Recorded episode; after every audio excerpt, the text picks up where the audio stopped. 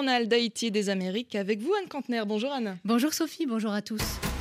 Haïti à la une aujourd'hui et une nouvelle journée de grève générale ce mardi.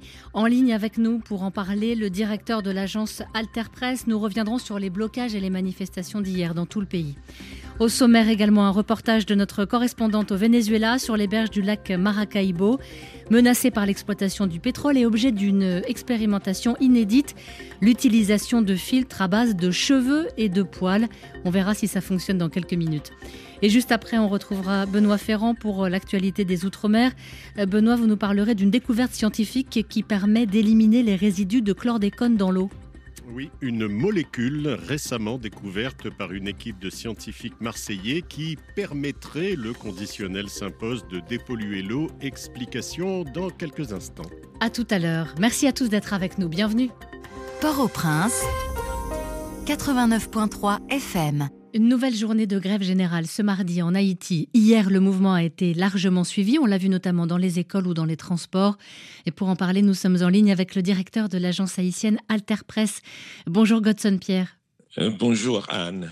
Port-au-Prince a vraiment fonctionné au ralenti hier. Tout à fait. Et même euh, aujourd'hui, il y a une petite tendance à la reprise, euh, surtout au niveau des activités dans quelques stations de véhicules de transport en commun en périphérie de la capitale. Il faut encore observer le début de matinée pour évaluer la situation. Mais là, comme vous le dites, euh, c'était une paralysie globale des activités générales, particulièrement scolaires, pendant que de violentes tensions sont observées dans plusieurs villes d'Haïti. Ceci à l'occasion de cette grève de trois jours appelée par des syndicats contre la terreur des gangs. Beaucoup d'établissements scolaires ont été fermés à Port-au-Prince. Le nombre très réduit de véhicules privés de transport en commun dans les rues, commerce formel et informel très timide, euh, détonation aussi, tension dans plusieurs quartiers. Et la situation, Godson, était assez similaire dans plusieurs autres villes du reste du pays. Oui, des mouvements de protestation même dans plusieurs régions, notamment dans la Grande Danse au sud-ouest du pays, où une personne a été tuée par balle au cours d'une manifestation antigouvernementale dans la commune de Roseau précisément. Forte tension euh, au Caïd dans le sud du pays, à Wanamet dans le nord-est, euh, au Gonaïve et au Cap-Haïtien dans le nord. Et dans ce contexte de très grande tension que vous évoquiez, l'influence de la BESAP, cette brigade qui avait grandi hors de tout contrôle du gouvernement, semble inquiéter de plus en plus les autorités qui interdisent désormais à ses membres de sortir armés ou en uniforme. Désormais, en effet, aucun agent environnemental muni d'armes à feu, quel qu'il soit, et sous aucun prétexte n'est autorisé, en uniforme ou non, à circuler dans les villes, selon un communiqué gouvernemental. Ces agents de la PISAP avaient manifesté leur colère après la révocation de leur chef, Jean-Tel Joseph, la semaine dernière. Une commission a été mise en place pour revoir ce corps. Le gouvernement de la République, à travers le ministère de l'Environnement, demande maintenant à tous les employés, toutes les personnes attachées à l'institution de se rapporter au bureau du ministère de l'Environnement le plus proche en vue de se faire recenser. Enfin, on a appris hier qu'un mandat d'arrêt avait été émis à l'encontre de l'ancienne première dame Martine Moïse. Oui, Martine Moïse est sous le coup de ce mandat d'arrêt émis par le juge Walter Wessner Voltaire euh, dans le cadre de l'instruction du dossier de l'assassinat de son mari, Jovenel Moïse. Martine Moïse se trouvait avec Jovenel Moïse à l'intérieur de leur résidence lors de l'attaque le 7 juillet 2021. L'ancienne première dame euh, avait auparavant décliné une demande de comparution devant un juge d'instruction et avait plutôt exigé le dessaisissement de ce magistrat instructeur. L'ordre d'arrestation émis depuis novembre dernier a été rendu public peu après la date d'expiration du mandat de trois ans du juge Voltaire, soit le 26 janvier. Dans le mandat qui est euh, rendu public, euh, on parle d'assassinat, d'association de malfaiteurs, de tentative d'assassinat et de vol à main armée. Merci beaucoup, Godson Pierre, d'avoir été en ligne avec nous. Je rappelle que vous êtes le directeur de l'agence Alter Press et qu'on peut lire tous ces articles sur le site alterpress.org. RFI. C'est l'un des sites les plus photographiés, les plus visités au monde. Le Machu Picchu au Pérou est fermé. Fermeture temporaire à Rimlipol à cause d'un mouvement social. Oui, cela fait bien sûr la une de la presse péruvienne. Jeudi dernier, le personnel touristique du site s'est mis en grève pour protester contre ce qu'il considère une privatisation des billets d'entrée. En fait, le ministère de la Culture a décidé de prendre un prestataire privé pour gérer la vente des billets en ligne, ce que les manifestants considèrent comme un premier pas vers la privatisation du site. Hier, les grévistes ont suspendu le mouvement pendant 4, 24, 24 heures afin de s'asseoir autour d'une table avec les représentants du gouvernement et trouver une issue au conflit.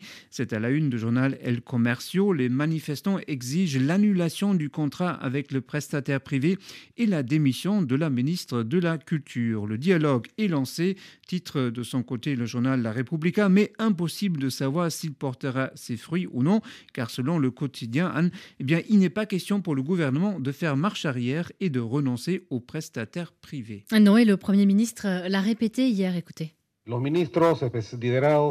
Un groupe de trois ministres, mené par le ministre de la Culture, a fait tous les efforts possibles pour rompre avec une mafia qui a utilisé illégalement cette question des billets et nous ne reculerons pas devant la nécessité de changer ce modèle de corruption qui fonctionne illégalement depuis de nombreuses années.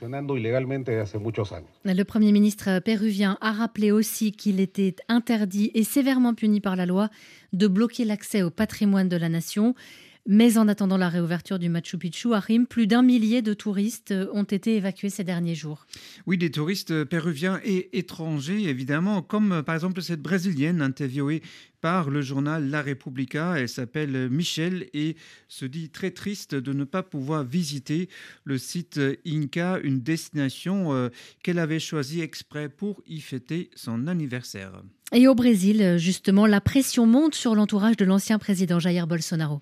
Hier, l'un de ses fils, Carlos, a été la cible de perquisition de la police, une opération très médiatisée.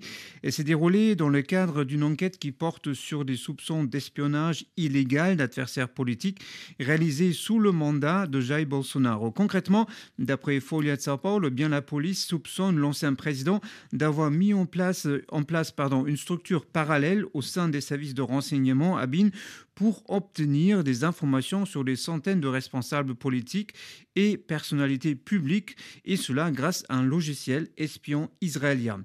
Pour l'éditorialiste du journal Estadão, ces révélations ne sont pas vraiment étonnantes. Déjà, écrit-elle lors de la campagne présidentielle victorieuse de 2018 pour Jair Bolsonaro, son fils Carlos avait manipulé des informations et créé des fake news en faveur de son père. Et lorsque ce dernier est arrivé au pouvoir, eh bien, Carlos Bolsonaro a fait partie du gouvernement en utilisant des organismes, du personnel et des équipements publics, même illégaux, comme le logiciel espion First Mile, écrit au Estadão. Et d'après les informations du site G1, Carlos Bolsonaro sera convoqué par la police pour s'expliquer sur le soupçon qui pèse sur lui. Une affaire, qui ne peut que confirmer finalement la tendance relevée par l'ONG Transparency International dans son, tout dernier rapport sur la corruption dans le monde. Le Brésil y perd 10 points et tombe à la 104e place au même niveau que la Serbie ou l'Ukraine. Achim Lipold, vous restez avec nous, on vous retrouve dans quelques minutes. RFI, la radio del mundo. Après notre dossier du jour qui nous emmène ce mardi sur les rives du plus grand lac d'Amérique latine, au bord du lac Maracaibo, au Venezuela. On y trouve une faune et une flore absolument exceptionnelles mais contaminés petit à petit par des fuites de pétrole venues des plus de 8000 puits que l'on trouve autour et sur le lac. Les traces de pétrole, elles sont partout, mais un projet un peu particulier a été mis en place pour essayer d'améliorer la situation. Ce sont des barrières composées de cheveux et de poils d'animaux censés absorber le pétrole. L'idée a beaucoup fait réagir sur les réseaux sociaux, mais les effets sont-ils à la hauteur du buzz? Notre correspondante Alice Campagnol est allée voir. Reportage. Sur le lac de Maracaibo, difficile de trouver une plage propre, sans déchets et surtout sans pétrole. Parfois, de véritables marées noires envahissent des kilomètres de côte. Parfois, ce sont de simples taches, comme ici, en plein cœur de la ville de Maracaibo, sur la rive d'une station de sport nautique. Les taches noires que vous voyez sur les troncs, sur les pierres, sur les rives en général, et même sur les plantes, c'est du pétrole. Et ça arrive tous les jours. Les personnes en charge de l'entreprise pétrolière publique nous disent que c'est normal. Pourtant, ici, une équipe nettoie la plage tous les jours. Adelso Pineda propose des excursions en kayak et travaille avec plusieurs associations de protection de l'environnement qui cherchent des solutions à leur échelle. Ici, nous avons un exemple de ce que nous avons pu récolter sur nos rives avec des prototypes. Ça, c'est un boudin qui fonctionne comme une barrière. Et avec, nous arrivons à récolter 5 fois son poids. C'est incroyable la puissance d'absorption des cheveux. Ces filtres faits de cheveux humains et de poils d'animaux sont ceux du projet Sirena mené par Selene Estrach. Si l'on regarde un cheveu à l'œil nu, il nous paraît lisse, mais au microscope, on voit en réalité des tas d'écailles. Et c'est là que les liquides huileux peuvent être emprisonnés.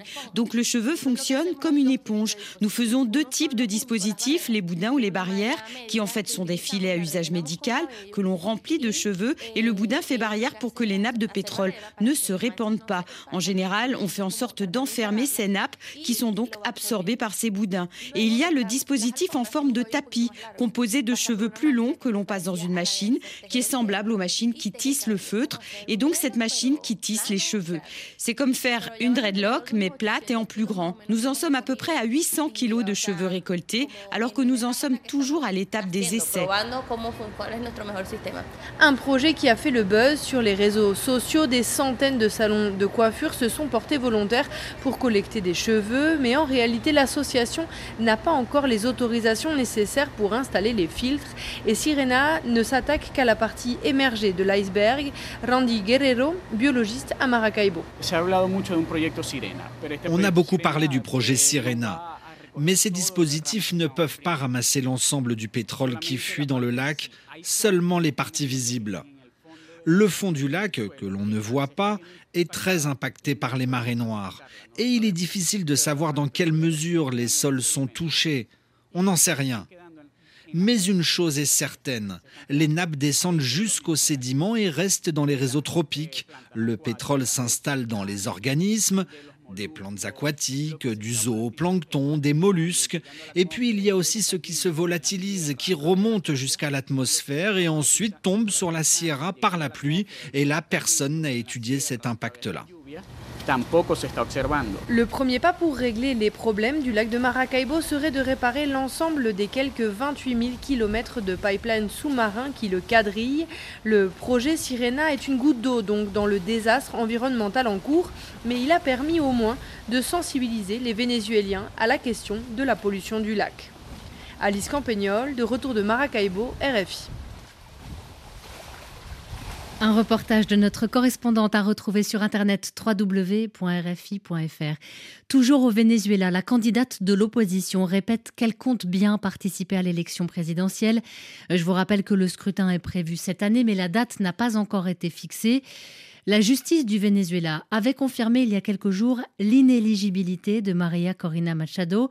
Mais devant ses partisans hier, l'opposante de droite a rappelé qu'elle avait été désignée lors d'une primaire, donc qu'elle était légitime, et qu'il n'y aurait tout simplement pas d'élection sans elle. Et puis, dans l'actualité également du continent, ce nouveau coup dur annoncé pour l'économie en Argentine. Le Fonds monétaire international revoit ses prévisions pour 2024, plus de croissance estimée un temps à près de 3% mais une récession en perspective à peu près de la même ampleur, 2,8%, c'est ce que prévoit le FMI. Et l'Argentine euh, devrait être le seul pays du G20 dans cette situation. Le FMI prévoit quand même une reprise en 2025. Radio France International. On vous retrouve à Lipol pour la suite de votre revue de presse aux États-Unis, où la question de l'avortement sera bien au cœur de la campagne présidentielle. Elle constitue une ligne de clivage importante entre républicains et démocrates. Et en cas de victoire de Donald Trump, les restrictions déjà existantes très importante de l'accès à l'IVG risque de se durcir encore plus. Oui, le New York Times estime que pour de nombreux Américains qui sont en faveur de l'avortement, eh bien l'élection de novembre se résumera très probablement à un choix entre voter pour le président Biden et rester chez soi. Selon le journal, ils ne voteront pas pour l'homme responsable de l'annulation de la garantie fédérale à l'IVG, donc Donald Trump, décidé euh, par la Cour suprême en 2022. Mais poursuit le New York Times, beaucoup beaucoup d'entre eux ne sont pas enthousiastes à l'idée que Joe Biden soit de nouveau le candidat démocrate. Toujours est-il que l'élection de novembre prochain est la plus décisive pour l'avenir des droits liés à la procréation, comme le note Politico, le site d'information. Les groupes anti-avortement n'ont pas encore persuadé Donald Trump de s'engager à signer une interdiction nationale de l'IVG s'il revient à la Maison-Blanche, mais loin de se décourager, eh bien, ces groupes sont en train d'élaborer un programme anti-avortement de grande envergure que l'ancien président pourra mettre en œuvre dès son entrée en fonction. Toutes les mesures proposées ont une chose en commun, elles n'ont pas besoin d'être approuvées par le Congrès.